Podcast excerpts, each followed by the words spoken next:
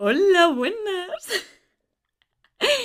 Hola, bienvenidos al primer episodio del podcast. Mi nombre es Sonsoles, Sonso.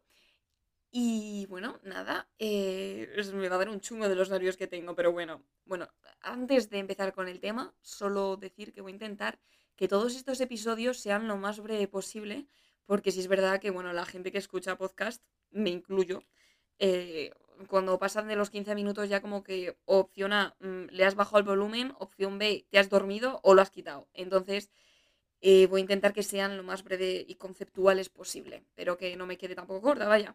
Vale. Bueno, eh, yo creo que no hay mejor manera de introducir todo este proyecto que hablar de este tema, porque justo estamos como, estoy en este punto de inflexión, en plan de lo de la opinión, lo que piense el resto, así que sí, este es el tema que vamos a tratar. Eh, que es que, ¿por qué no te tiene que, importar o influir eh, lo que piensa el resto de ti, de tu proyecto, etcétera? Y por cierto, antes de todo, eh, no me manejo muy bien con el micro, lo siento mucho, así que si de repente se escucha extraño, mm, lo siento de verdad, pero está complicado esto de ajustarlo y todo ello. Bueno, el caso. Vale, em, para la gente que no lo sepa, también hago vídeos en TikTok, entonces este tema sí que es verdad que lo introducí un poco también de manera muy esquemática, esquemática y conceptual allí, pero quería como profundizar un poco más, ¿vale? Em, bueno, es muy, lo oímos mucho, ¿no? Como cada vez que vas a empezar un nuevo proyecto o eso, está como muy normalizada, un poco utópico todo, ¿no? De, ay, no, que no te importe lo que piensa el resto, lo que diga el resto, no sé qué, no sé cuántos. Y a ver, seamos realistas, en una mayor o menor medida a todos nos importa lo que piense el resto porque somos seres sociales y nos afecta las cosas como son. Pero sí es verdad que, bueno, yo creo que esto se ve muy afectado pues, por la madurez de la persona, yo creo que es un factor a tener en cuenta. Considero, considero que a mayor madurez, eh, bueno, y también influyendo otros factores como puede ser el ambiente, la situación de tu vida, etcétera, se supone que tienes mayor seguridad en ti mismo, ¿no? Madurez y edad, evidentemente, que se supone que va enlazado muchas veces. Y en el momento en el que eso tienes más seguridad en ti mismo, también te da, pues te importa un pepino lo que piensa el resto. En un principio, se supone. Pero sí es verdad que a todos nos influye. Aunque seas mayor, también te da un poco de cosa, las cosas como son. Pero bueno, eh, aquí también hay que saber distinguir, evidentemente, que una cosa es que no te importe lo que piensa el resto de ti en un aspecto eh, eh, de, todo menos constructivo, ¿no?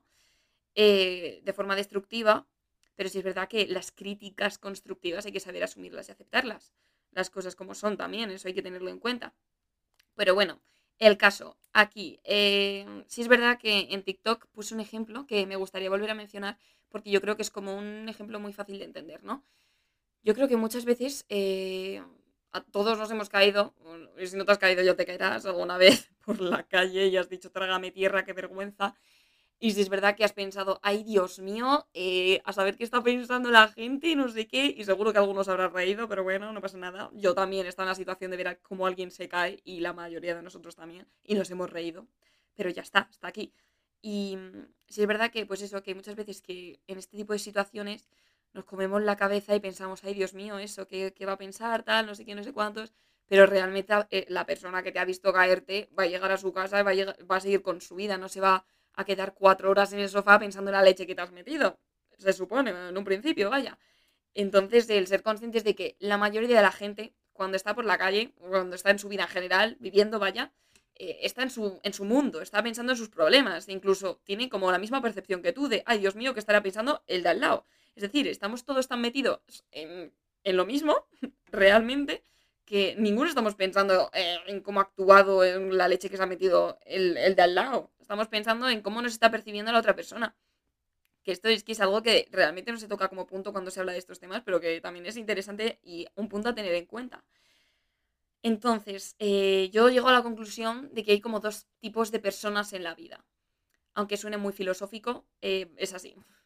Está la persona que se muere y no ha hecho nada por este tipo de miedo, por el miedo y el autofreno que nos ponemos de, ay Dios mío, ¿qué va a pensar la gente? Si hago, digo, actúo, me he visto, mm, eh, creo, tengo este proyecto y la persona, y no se lleva nada a la tumba, y la persona que, que la ha desarrollado le ha echado narices, ha dejado la cobardía y el miedo de lado y se lo lleva todo.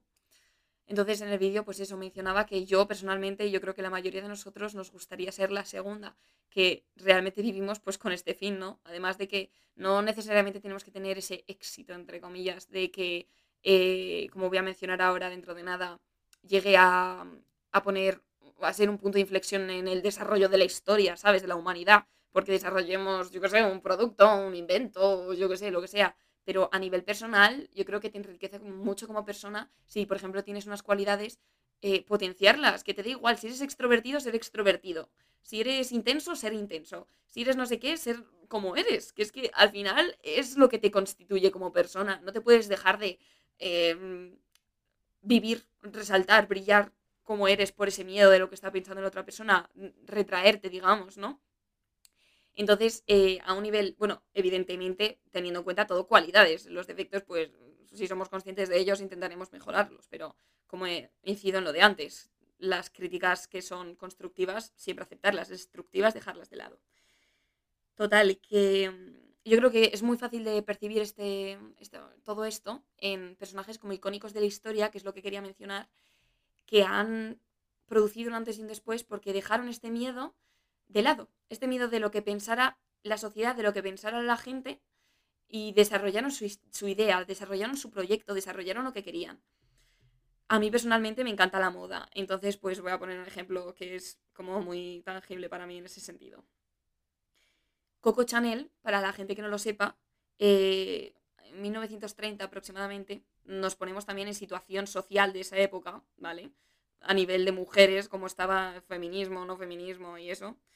Mm, y, la tía, o sea, las cosas como son, cogió, le echó narices y desarrolló, o sea, desarrolló, mezcló estilos, en un sentido de que antes, por ejemplo, era impensable, ¿no? Que una mujer llevara pantalones o jersey. Estás tú que te vas a poner un pantalón y un jersey, ni de coña, era todo el mundo, todas las mujeres con vestidos largos, el pelo largo también, que cocho, que, cocho, muy bien, que Coco Chanel lo, lo introdujo, el pelo corto antes para las mujeres también era impensable. O sea, que una mujer llevara eso, nada. Era como algo muy característico de los hombres. Pues ella introdujo un tipo de corte de pelo también, que no me sé el nombre, pero bueno, lo introdujo.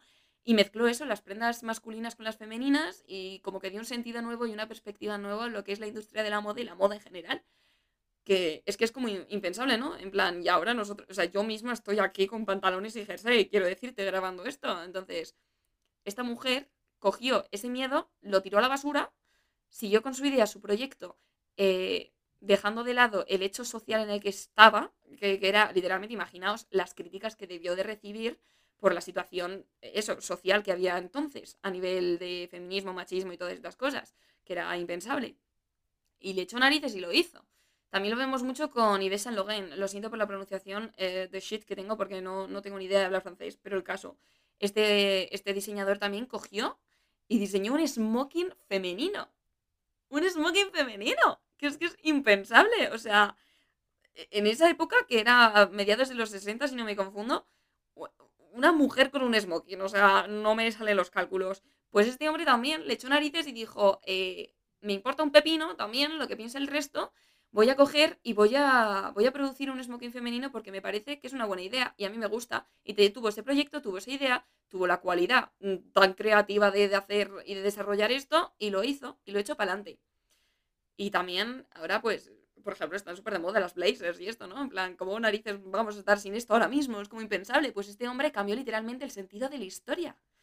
Lo vemos, bueno, no solo en la industria de la moda, como decía, es el, el ejemplo que he puesto, pero también en inventos, en avances tecnológicos, en muchísimas cosas.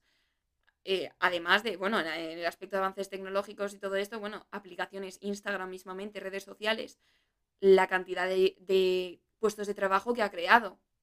Literalmente eh, el creador, no me voy a meter mucho aquí, pero Facebook y todo esto, eh, literalmente los influencers que se ganan la vida de ello, este hombre decidió, pumba, aplicación, pumba, cientos y miles, ya no sé millones, pero muchísimos puestos de trabajo a lo mejor que tú desarrolles eh, tus virtudes, tus cualidades, tus ideas y tus proyectos no va a suponer un cambio en la historia de la humanidad, pero a ti mismo a nivel de crecimiento personal sí. Entonces, este es como el mensaje que quiero lanzar. Al final, lo más probable es que la gente que te vea ah, en tu vida desarrollando y, opine y, piense, bueno, piensa, pensamos todos, pero en un sentido destructivo, ¿no? Y que hable, eh, lo más probable es que ellos vivan con el rencor propio de pensar, ay Dios mío, eh, a mí no me ha salido esta idea, yo no soy así, yo no soy distinto de una forma u otra, y no, no he decidido dar este paso. Y no se llevan nada a la tumba y son ese primer tipo de persona, pero sin embargo, eh, si tú tienes la oportunidad de hacer algo, hazlo. Y si tú tienes unas cualidades para hacer algo y tú tienes unas ideas, tienes unas oportunidades, desarrollalas, porque qué mejor meta en la vida que ser ese tipo, este segundo tipo de persona. Bueno, esta era la idea que quería lanzar con este primer episodio. Ha sido, bueno, pretendo que sea breve, no sé cuántos minutos llevo, espero que seis aprox. No me quería enrollar mucho más, espero que os haya gustado. Eh, voy a poner en la descripción de, de este episodio, sí sé, porque se me está complicando todo esto de, del podcast y de la publicación de ello, pero bueno, eh, mis redes sociales, por si queréis seguirme, y la cuenta de Instagram que he creado para notificar de cuando suba un episodio y demás, por si queréis estar al día, se llama Querencia Podcast barra baja. Y también tengo una cuenta principal que se llama Sonso F. al igual que en TikTok, que es donde hablo de estos vídeos. Así que nada, bueno, eso lo mismo. Eh, espero que os haya gustado y hasta el próximo episodio. Un besito, chao, chao.